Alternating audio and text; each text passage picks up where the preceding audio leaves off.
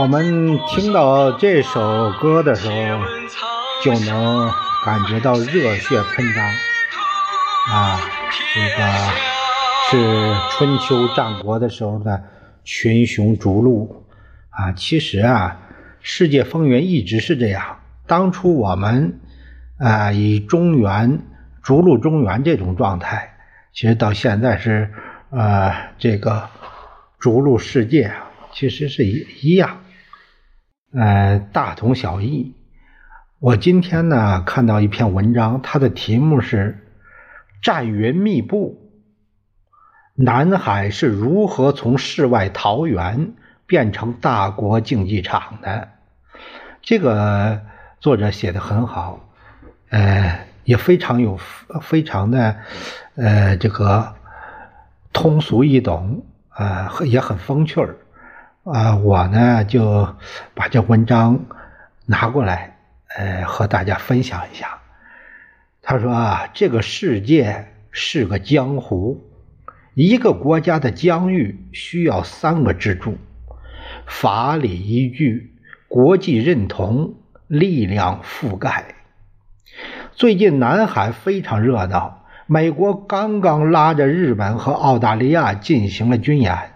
明年初还计划拉上英国再搞一次，前提是如果伊丽莎白航母能及时修好的话。看着外国舰队整天在这儿转悠，我们难免会产生一些疑问：为什么美国对南海这么重视呢？他们会不会对我国在南海的设施动手呢？南海爆发战争的概率是不是越来越大呢？为了搞清楚这些疑问，今天我们就来彻底的聊一聊南海。其实，南海争端开始的时间比大家想象的要早。这个就是南海血筹，筹是筹码的筹啊。这咱们这会儿这会儿有一个叫叫。呃，这个筹款那个筹，一九三三年四月，法国炮舰阿梅罗德号和测量舰阿斯德罗拉伯号出现在中国南海的洋面上，他们对南海各岛进行了详细的考察，然后反手就占领了其中的九个岛。资深知名大佬手法娴熟，行动迅速。他们悄悄做完各种准备后，才公布这些岛屿的名称和经纬度，并在年底将所占岛屿编入法属交趾支那，就是现在的越南南部。哎，一通组合拳，中国猝不及防。法国。占据南海岛屿的理由是，他们认为这里是无主之地，无主之地自然是先到先得。但是对于中国来说，当然不是什么无主之地。之前的晚清政府早就宣布过主权，法国占岛的时候，甚至还有渔民住在上面，所以中国坚决反对法国的行为。然而，真要准备抗议的时候，中国才发现自己连备战各岛的名称及地理位置都说不出来，因此无法及时提出正式的外交抗议。这个事儿对民国政府的触动很大，民国政府感到有必要出版中国南海疆域的详细地图。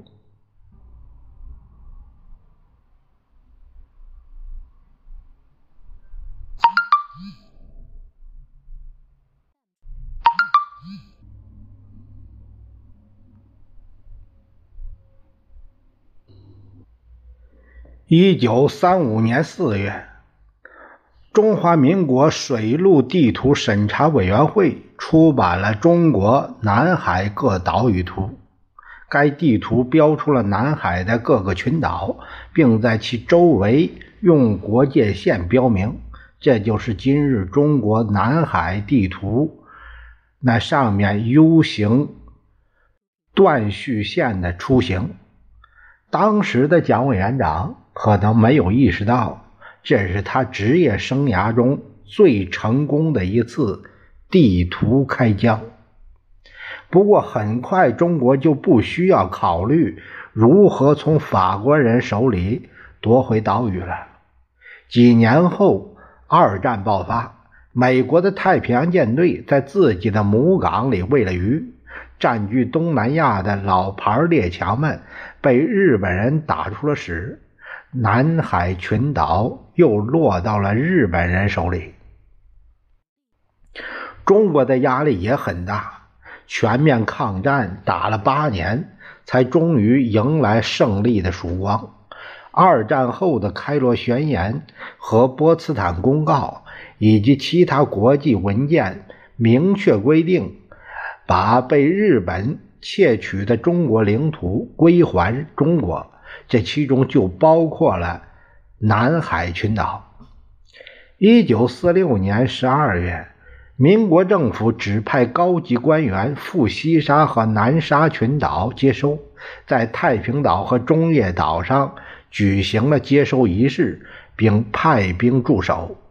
日本政府于一九五二年正式表示，将南沙和西沙群岛交还给中国。至此，中国确立了南海疆域的五个支撑点：东沙、西沙、南沙、中沙和黄岩岛。虽然我们今天经常看到南海周边国家和中国在南海发生争执，但其实上，从法理上来说，南海群岛的主权与现在的南海诸国并没有关系，因为中国在一九三五年的时候就对南海进行了划界，而南海诸国大都在一九四六年以后才开始独立建国。这个道理很简单，你建国的时候有什么疆域，就是什么疆域。不可能，因为你建国了，其他国家就按照你的想法重新划一次国界。而且，中国对南海群岛的主权是从法国、日本等列强手里收回来的，和其他周边的国家无关。这些岛屿仅仅是在地理上离他们比较近而已。当然，这个世界很现实。你的疆域要有效，除了在法理上站得住脚，还需要得到世界主要国家的认可。中国在二战中是反法西斯阵线的重要成员，牺牲了一千八百万以上的军民。即使是丛林社会，也有一定的江湖规矩，大家都会记得你做出的贡献。中国用巨大的牺牲换来了自己在国际上的江湖地位，我们在南海的主权也就理所当然的获得了当时列强的认可。所以，一个国家的疆域虽然表面上看是由历史、地理、法理等各种因素综合决定而来，但实际上每一寸领土都是血仇。不过，在法理和认同上占据先机，并不等于这片领土真的归你控制，因为这个世界上没有一个超越所有国家的力量来维持秩序。你说这个地方是你的，大家可以没意见，但是现实中能不能守住，还是看你自己。而且列强。今天点头不等于以后也点头。国际政治中，就算是白纸黑字的东西，也可以随时被撕毁。所以，最关键的是力量覆盖。而中国方面作为一个落后国家，在收回南海主权后的大部分时间里，并没有足够的能力把力量覆盖到整个南海。你没有力量，别人就会动手。因此，南海群岛的实际控制情况非常复杂，尤其在七十年代逐渐发现大量的石油和天然气后，周边国家对南海群岛的争夺就更激烈了。这里有一点要说明一下：南海九段线的意义是指线内的岛屿主权归我国，而不是整个海域归我国。事实上，南海的大部分海域是公海。那么问题来了。油田分布在广阔的公海海底，和那些小岛礁有什么关系呢？还有，美国经常跑到南海嚷嚷着无害通过、自由航行等概念，又什么意思呢？这就涉及到全球在海洋疆域管理上的一个重要法规，叫《联合国海洋法公约》。这是个和稀泥的公约，怎么说呢？海疆远不如陆地疆域那么清晰，陆地边界的另一侧是另一个国家，任何一点模糊的地方都会引发双方的争执，直到争执到双方都满意为止。海洋边界的另一侧还是海，那么到底？你的海疆划到什么程度合适？这就需要大家商量出一个共识来。最开始，老牌海洋国家默认的海洋疆域是海岸线延伸出去三海里，这基本就是当时岸炮的射程。这个共识充分体现了真理在大炮射程之内的精神。但是这个默认范围确实是小了点儿。一九九四年生效的《联合国海洋法公约》将临海定在了海岸线延伸出去十二海里，他国船只进了这个范围，就相当于进入了人家的领土。鉴于海洋比陆地难管，在领海外面还划了一个缓冲区。这就叫毗邻区，范围是临海线再往外推十二海里。外国船只可以随意进出毗邻区，但是在毗邻区内，我有权利查你。有了领海和毗邻区的概念，安全上的问题算是解决了。但是海洋里还有。很多资源，各国都希望家门口的资源归自己，不想看到外国人跑到自家门口来采资源，所以又商量出来一个专属经济区的概念，从海岸线延伸出去两百海里的范围，都是这个国家的专属经济区，外国船只在专属经济区的航行不受约束。只要不开进领海，但不能在这里捕捞和开采资源，这就是南海岛礁对于海洋资源的关键意义所在。有了可以住人的岛，就有了十二海里领海和二百海里专属经济区。不能住人的沙洲和明礁。也可以有领海，只不过没有专属经济区。呃，这个这也有部分海洋大国坚持领海外的专属经济区在定位上等同于公海。啊，当然，具体到具体到某个岛到底能不能住人，那就凭呃本事了。比如说，中国就认定黄岩岛是一个能住人的岛。啊，这个公约看起来清晰明了，实际上有很多扯皮的地方。比如说，它和确定大陆架资源归属权的大陆架公约有部分矛盾。邻国之间的专属经济区经常出现重叠等等，所以现实中的纠纷很多。那么碰到纠纷怎么办呢？公约中的原话是这样的：希望本公约任何规定均不损害任何缔约国于任何时候协议用自行选择的任何和平方式解决他们之间有关本公约解释或适用的争端的权利。这句话非常绕，其实意思很简单，就是有争议，你们别打架，自己好好谈，谈成什么样，本公约。不管这个态度，充分体现了联合国甩锅达人的特质。不过这也是无奈之举。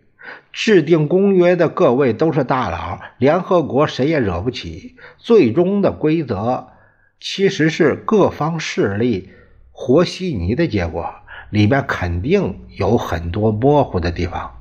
那么，美国经常嚷嚷的无害通过权和自由通行权又什么意思呢？这是海洋公约给予各国船只的一个权利。无害通过权的意思是，外国船只可以在我的监督下自由进出我的领海，这也是领海和领土的一个重要区别。当然。如果你在我的领海做了我认为危害我的事情，我可以随时采取行动。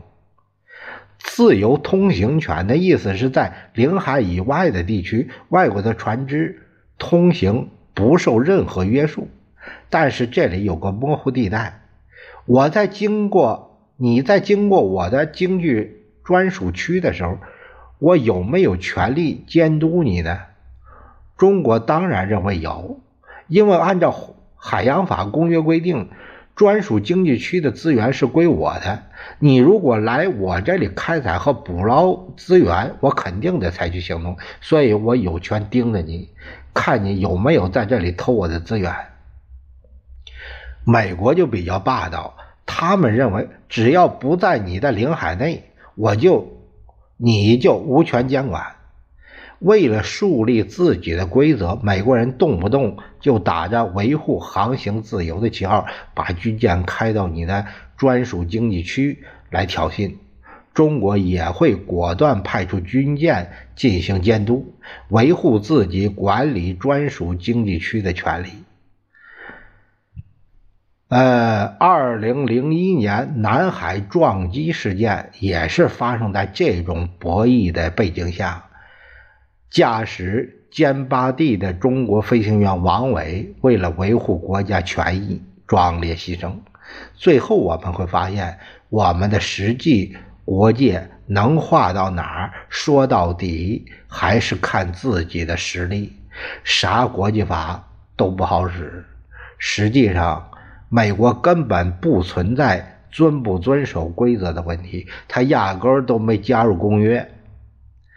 你们可以想一想这里面的逻辑。海洋法公约虽然充满各种矛盾、扯皮不断，但好歹是给这个星球上的沿海国家每人分了两百公里的专属经济区，这相当于给每人分了一大块海洋蛋糕。总体上是皆大欢喜、美滋滋。但问题在于，这个蛋糕是你们这群穷鬼的吗？站在美国的角度上看，整个海洋都是我的，你们这群穷鬼合计开个会就把我蛋糕分了。要不是你们人人实在太多，老子早就一个个踹了你们，还想让老子加入，简直是痴人说梦。对美国来说，最理想的情况是。大家都没领海，全球的海洋都由美国来管，这是最好的。不过，如果单看美国自己的领土，该公约其实对美国也很有利。美国的海岸线很长，而且周边没有国家跟他抢。按照海洋法公约的规定，美国能获得一大块蛋糕。另外，公约虽然给每个沿海国家。划了海上地盘，但是同时也肯定了自由航行的权利，这点非常对美国的胃口。他追求的就是全球范围的制海权。于是美国他就陷入了一个矛盾中：承认公约吧，海洋蛋糕被那些穷鬼分了去，自己出去搞事情也碍手碍脚。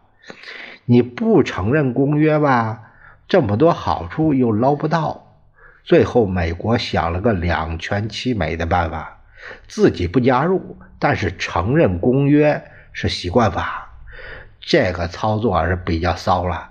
如果在某个问题上遵守公约有利于美国，他就承认这个公约是习惯法，我们要遵守；如果不利于美国，他就告诉你他没有加入，他不需要遵守。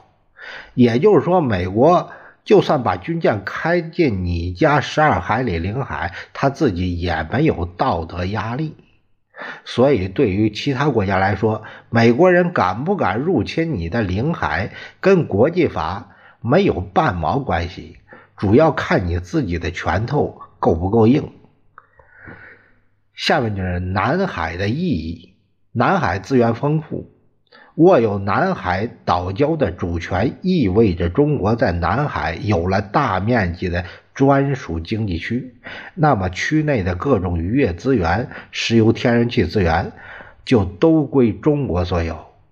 当然，其他周边国家也是这么想的，所以争执无法避免。不过，问题来了：南海各国再怎么争？这些资源也和美国无关，他为什么要千里迢迢跑来针对中国呢？难道是为了其他各国家多分几桶石油吗？所以，南海除了资源储备外，肯定还有其他更重要的意义。那这个意义是什么呢？就取决于中国在世界上处于什么阶层。这个世界上的国家是分阶层的。实力强大且有地区控制力的国家，我们可以称之为一流国家。他们有自己的势力范围，是这个世界的顶级玩家，有一定实力，发展前景看好。但是对周边国家没有控制力的国家，我们可以称之为二流国家。值得注意的是，这个阶层划分跟钱多钱少没有必然关系。钱再少的老板也是老板，钱再多的员工也是员工。一流国家行为模式是群雄逐鹿，二流国家的行为模式是努力干活。中国在二十一世纪加入了呃 WTO。并在两千零八年的时候举办了奥运会，一时间欣欣向荣。在那个时候，中国可以说是二流国家中的佼佼者。如果中国只满足于做一个二流国家，那么南海对于中国的意义确实仅限于资源储备。但中国是否真的满足于此呢？谁也不知道。两千零九年。奥巴马正式向中国提出了两国集团 （G2） 的建议，也就是中美建立全面伙伴关系，共同主导世界。这意味着美国要提携中国登上自己的大船，并给予其美国势力范围内二当家的国际地位。中美关系在历史上也不是没有好过。不过那些时候呢，中国要么是帮扶对象，要么是平衡棋子儿。像零九年这种天下英雄唯使君于操耳的待遇，还是头一遭。这个江湖地位是二流国家的巅峰。两千零九年的中美两国，一个美元储备全球第一，一个消费水平全球第一，一个克勤克俭、任劳任怨，一个挥霍无度、醉生梦死。这个完美互补的经济结构，正是美国提出 G 二的基础。然而，这个基础本身很有问题，它的基本模式是。中国人拼命生产，美国人拼命消费。中国人赚到美元后，再把美元借回给美国人继续花，其结果当然是美国人债务越来越高，中国人债权越积越大，显然不可持续。除非中国永远不花钱进行产业升级，永远不做世界的买家，永远不要求美国还钱。况且江湖地位的提升也并非没有代价。美国前财政部长萨默斯曾毫不掩饰地说，要通过建立两国集团来改造中国。是说到底，两国集团的真正逻辑是通过给予中国更高的国际地位，换取中国安心做一个最大的二流国家。在美国规定的框框内发展，这与其说是结盟，不如说是招降。这个世界上确实有很多国家可以投降美国，遗憾的是中国不在其中，原因无他，体量太大。庞大的中国不可能在美国的船上找到自己的位置，一旦上船就只会作茧自缚。所以中方拒绝了两国集团的这个建议，而这一拒绝，中国的真实想法也就暴露了。你既然拒绝了二流国家的巅峰待遇，那很显然你的目标是做一个顶级玩家。在这种情况下，南海的意义就不只是几桶石油那么简单了。首先，作为顶级玩家，你得能主导自己所在地区的市场吧？那么，最基本的这个市场的贸易安全要掌握在自己手里。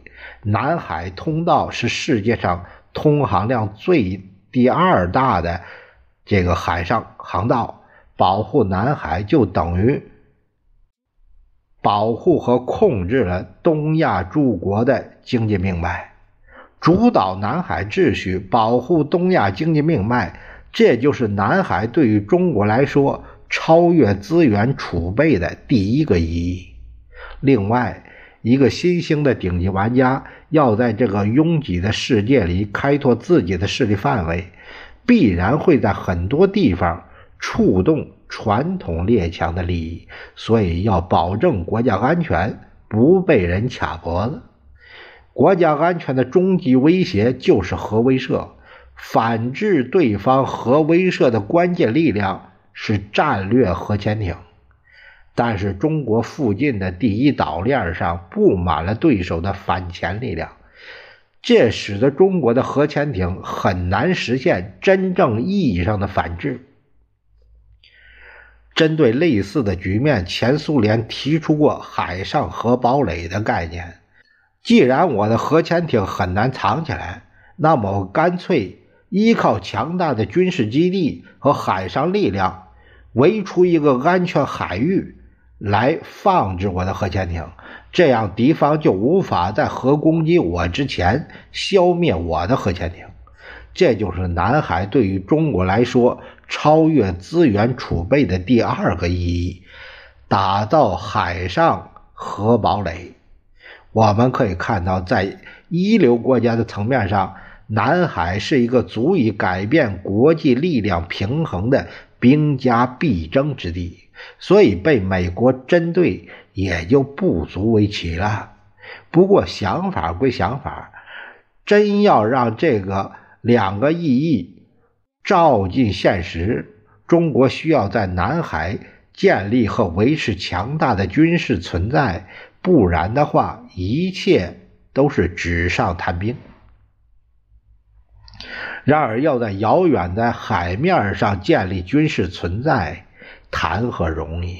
跨界一流国家的门槛并不简单。接着就该是逆天改命。南海分为东沙群岛、西沙群岛、中沙群岛和南沙群岛，其中南沙最远，距离大陆一千公里以上。因为长时间无法把力量投送到南沙，南沙十一个能住人的岛屿，中国大陆一个也没有占着。新中国一九八七年才借着建。联合国海洋观测站的名义第一次将军事触角深入南沙。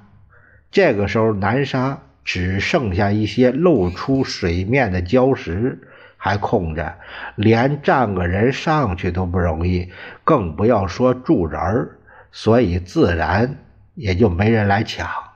但是这已是当时中国在南沙的所有，礁石也要占。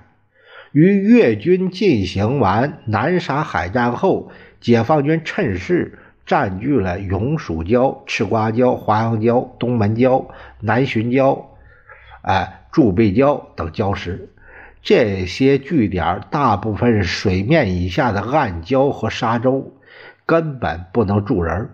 解放军为了能够守住这块离祖国大陆上千公里以外的边疆，采取了高脚屋战术。高脚屋的条件，这当然。当然是非常恶劣了。更严重的是，简陋的高脚屋无法为驻扎在这里的战士提供任何有效的防御，住在这里就是赌命。一九九零年，守备南浔礁的十一名战士遭到不明武装力量袭击，六人牺牲，五人失踪。站在当时的角度来看，守土的压力是很大的。大量岛屿被侵占是既成事实，依靠着高脚屋守着这些礁石，到底能多大程度上改变南沙群岛的现状？什么时候是个头，谁也不知道。但是只要守着，就有希望，哪怕是遥远未来的一线希望。随着国力的发展。中国得以在南沙的礁盘上扩建出一些哨所，边防部队的条件越来越好。但要真正主导南海秩序，必须要依靠大型岛屿来建造强大的军事基地。然而，这是一个不可能完成的任务。造岛的石沙。要从陆地上慢慢的运过去，效率极低，刚造一点就被海浪冲垮。能在原有礁盘上扩建出一个小哨所，已是极限。指望联合国主持公道，让别人把非法侵占的岛屿还给我们，那更是不可能。于是，中国在南海的发展就陷入了绝境。偌大个南沙无立锥之地，举目四望，孤立无援。说实话，一般人碰到这种情况就认命了。走到这一步，已经足够努力，以后能挖几桶石油，就算对得起观众了。但是在中国看来，认命是不可能认命的，这辈子都不可能认命的，生命不息，折腾不止。基建狂魔终于在两千零一零年搞出了改命的利器——超大型自航绞吸式挖泥船。这个船可以直接到海底的这个泥沙，把这个泥沙进行切割搅动，再用吸泥管把它吸出来，然后借助强大的泵力。吹填到目标区域进行造岛，这样就无需再从遥远的大陆运来泥沙，可以从海底就地取材。于是，在大洋深处建造大型岛屿的梦想变得触手可及。挖泥船吹填陆地的场面是这样的：从此，在南海局势上，中国开始了逆天改命。马来西亚曾经花了三十年时间，利用距离近的优势，把非法占领的弹丸礁从零点一平方公里扩张到零点三平方公里。这个岛在两千一四年的时候，还是南沙群岛第一大人工岛，而中国在两千。一五年几个月内就将美济礁从几个礁石吹填到接近六平方公里。造岛前啊，这这这是图了。造岛开始，三十二艘大型挖泥船同时作业。造岛完毕，美济礁变成了美济岛。美济岛只是南沙数个造岛工程的一个。这一年里边，中国在南沙一口气儿吹填了七座人工岛，其中较大的建有机场的就有美济岛、铸币岛、永暑岛；较小的南浔岛、华阳岛、东门岛、赤花岛。至此，包括台湾占据的太平岛在内，中国在南沙占据的岛屿数量达到了八个。现今南沙各岛礁的总陆地面积占到了为十六点六八六平方公里，其中中国大陆控制了七个，总面积是十三点八二七平方公里以上，占南沙陆地面积的百分之八十二点八。仅用几个时间，中国就重新编辑了南沙的地图。从无立锥之地的状态变成了南沙最大的地主，至此，中国在南沙拥有了美济岛、铸币岛、永暑岛三座不沉的航母，再加上西沙的永兴岛，南海终于全面纳入中国力量覆盖范围。眼瞅着兵家必争之地要被中国控制，美国人当然不会坐视不理。美国是来势汹汹，战争风险大不大呢？非常大，但不是现在，而是在两千零一六年。这是山雨欲来啊！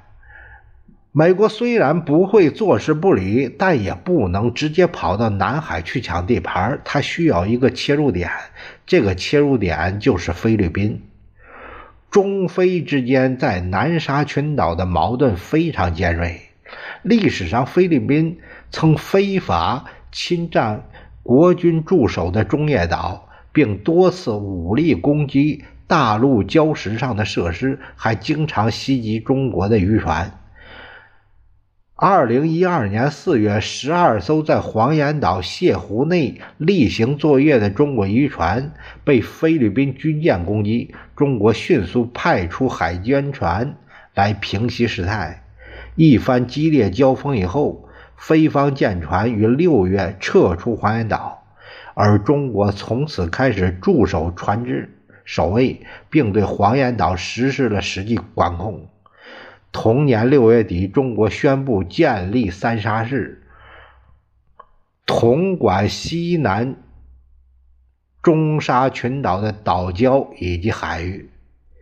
菲律宾对此的回应是：二零一三年一月，正式向国际海洋法法庭提出针对中国的仲裁，矛头直指整个九段线的合法性。当然，这个仲裁从法理上来说是无效的，因为海洋法公约它有个规定，一个仲裁程序要有效，它的前提是仲裁双方都认可这个问题是可以拿出来仲裁的。而中国在很久以前就声明过，拒绝对涉及海域划界的问题进行仲裁，所以菲律宾搞的这个仲裁庭并不成立。不过，这个世界是个江湖，菲律宾搞的这个无效仲裁到底有没有意义，并不取决于其法律上成不成立，而是取决于背后的美国给不给力。中国当年拒绝两国集团的招降后，美国就开始加快推进亚太再平衡战略。二零一三年，奥巴马确定了两个。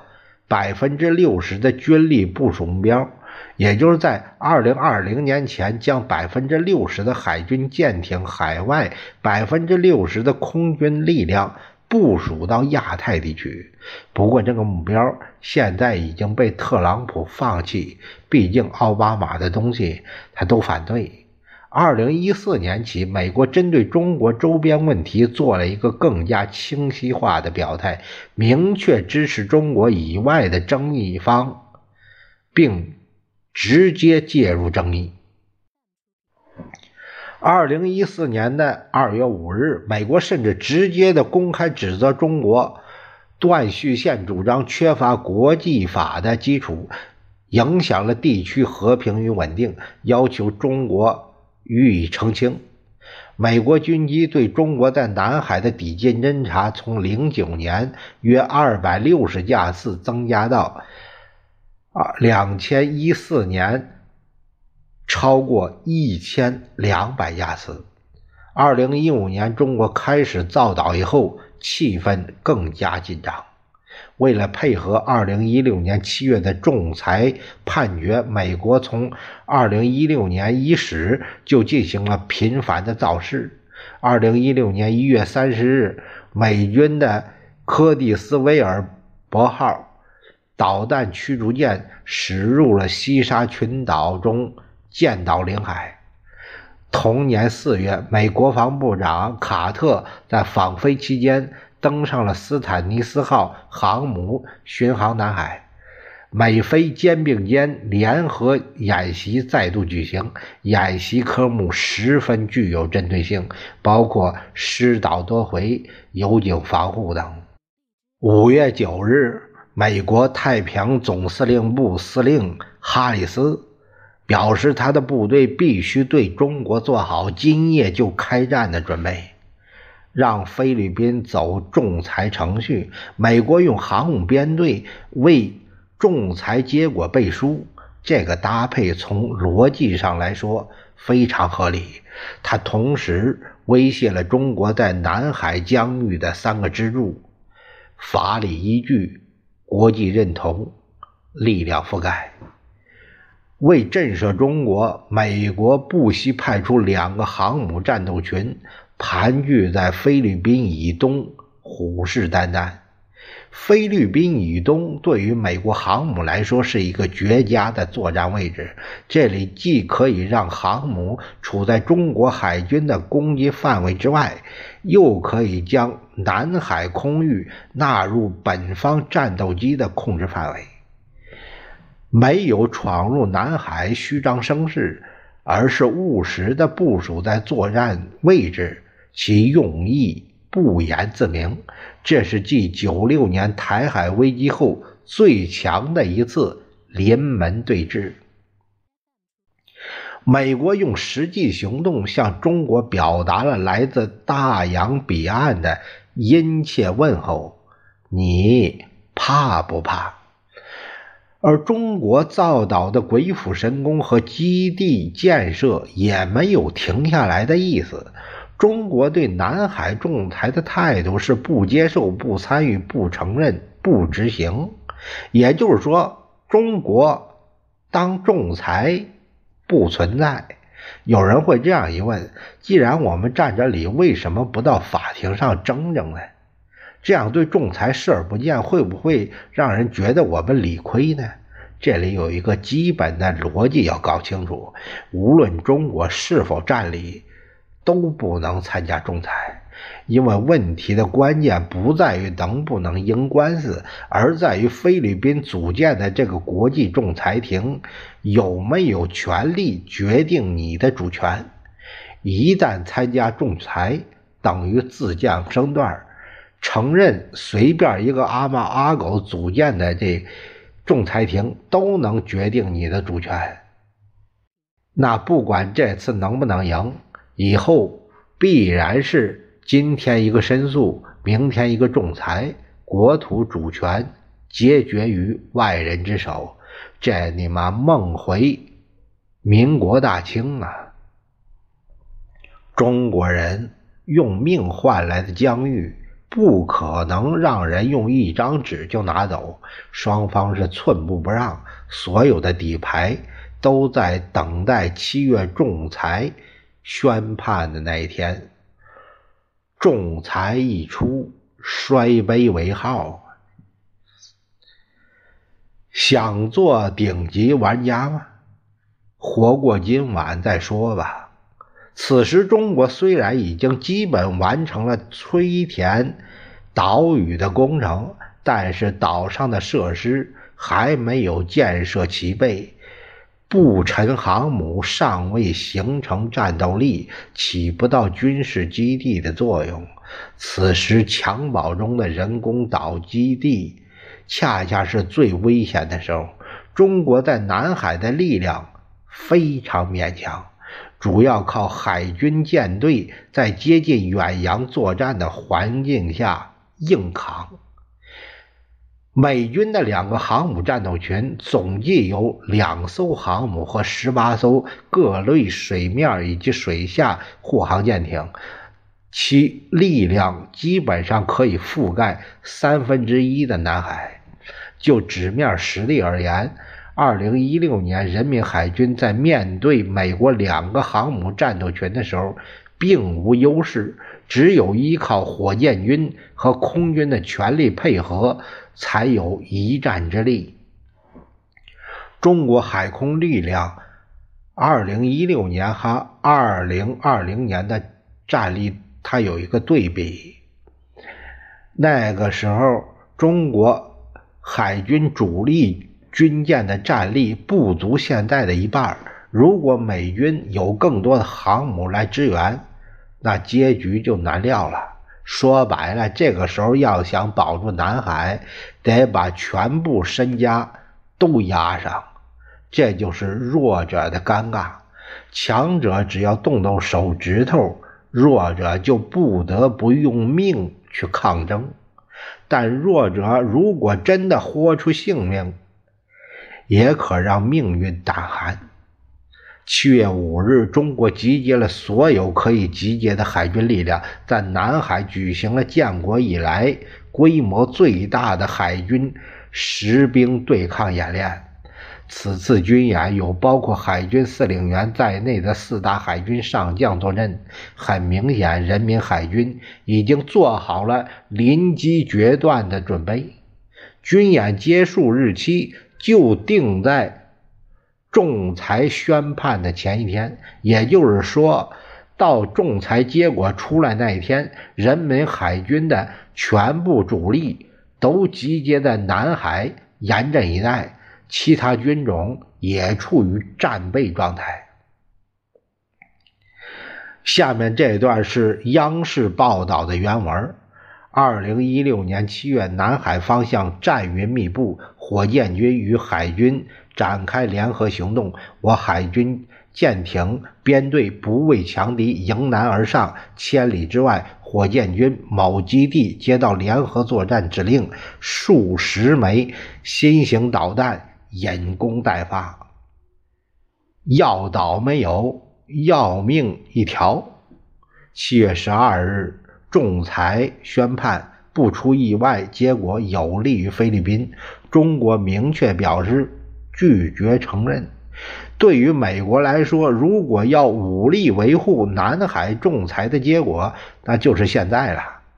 这一天，中美两国舰队死一般的寂静。这是战前部署的典型状态。就在大家屏住呼吸的时候，七月十二日当天，西太平洋的所有美军舰队突然全部后撤，就很突然。这场冷战后两个核国家最大规模的对峙以美军撤离而告终，结果就是。在仲裁前后的关键时段，美国连一只脚都没敢伸进南海，憋了半年的劲，最后就放了一个屁。现在回头去看，实际上美国临阵认怂早有苗头。他的双航母战斗群虽然从六月份开始就牛逼哄哄的集结，但是到了六月底，紧张气氛。一触即发的时候，非但没有任何增援，反倒撤走了其中的斯坦迪斯号航母。这也从另一个侧面体现了美国作为全球海洋霸主的尴尬之处。它的航母数量虽然看起来很多，但是因为需要照顾的范围太广，再加上平时维护保养的需求，真正能往一个地区派遣的力量非常有限。美国当时的十艘航母在南海仲裁期间能动的只有四艘，能派两艘过来已经动用了百分之五十的机动力量，而这种状态是美国海军的常态。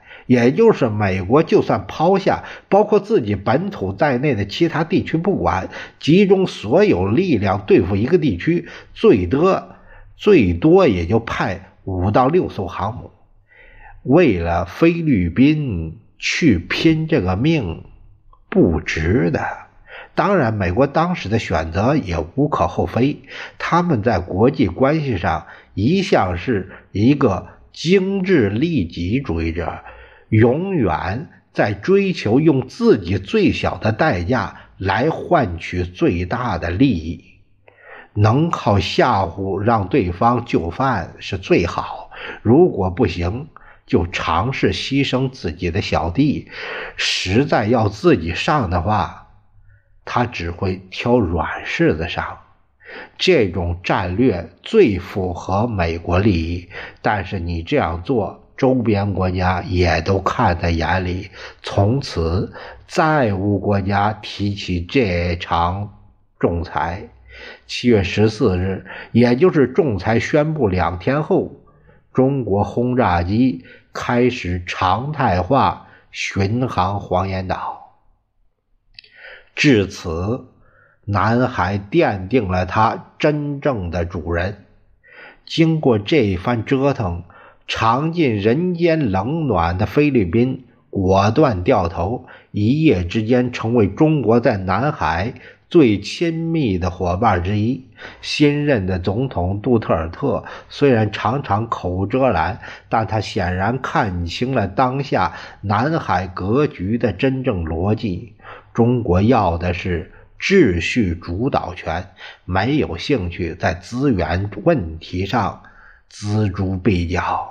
对于周围国家来说，接受南海新秩序，坐下来愉快的合作开发，才是最优选。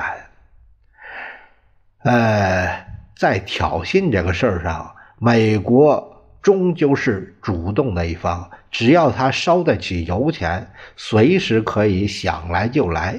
毕竟这里是公海，而中国也会按照惯例，在对方挑衅后。做一个回应，这在今后也会成为一个常态。不过这没有什么大惊小怪的。二零一六年都过来了，现在的挑衅比起二零一六年来说，只是隔靴搔痒。事实上。二零一六年是美国最后的机会，是南海力量对比偏向美国的最后时间段。美国人当时认了怂，现在就算带再多的舰船过来，也已经于事无补了。二零一七年，中美两国在中国近海的军事力量达到军事。二零一八年，中国在近海的军事力量实现了反超。二零一八年这个阅兵，世世界是个江湖啊，刀尖上失去的东西，靠虚张声势是拿不回来的。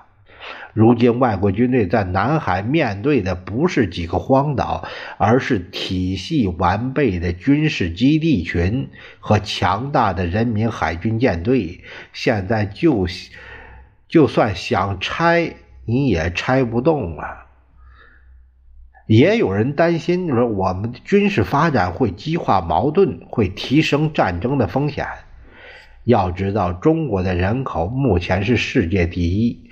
领土面积世界第三，GDP 世界第二，这样一个体量的国家，注定了不可能去过与世无争的生活。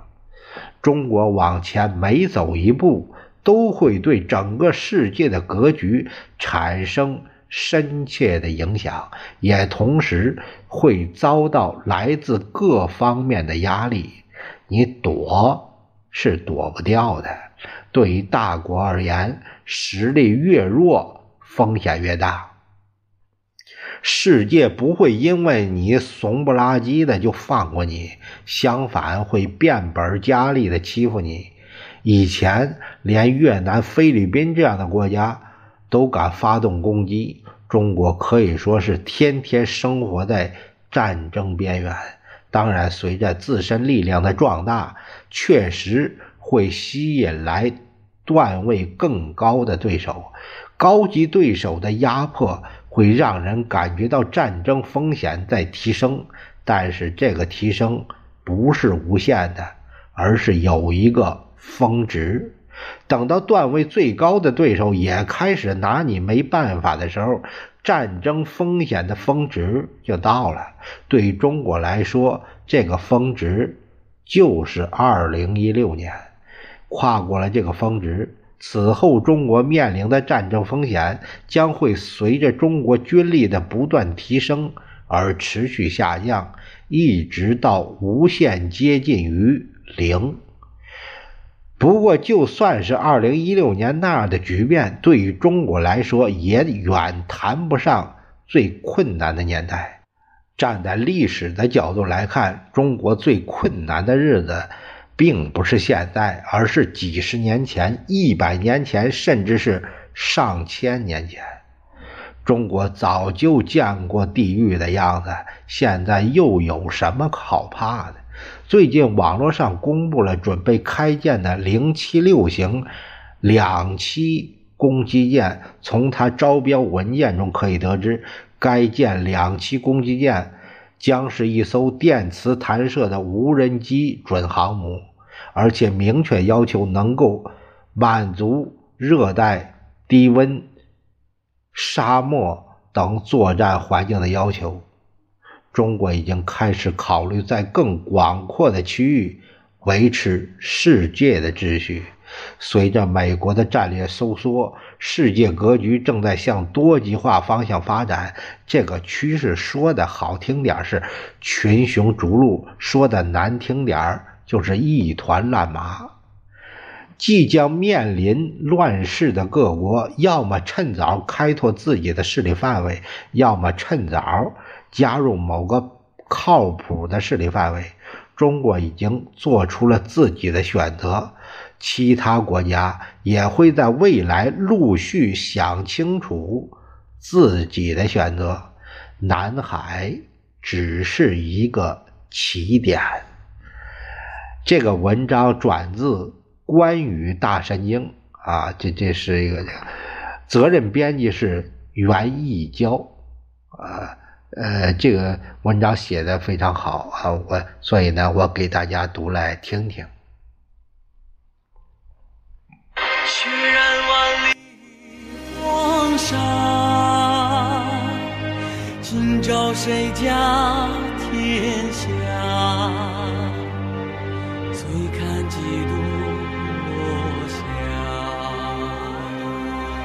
泪洒谁家铠甲？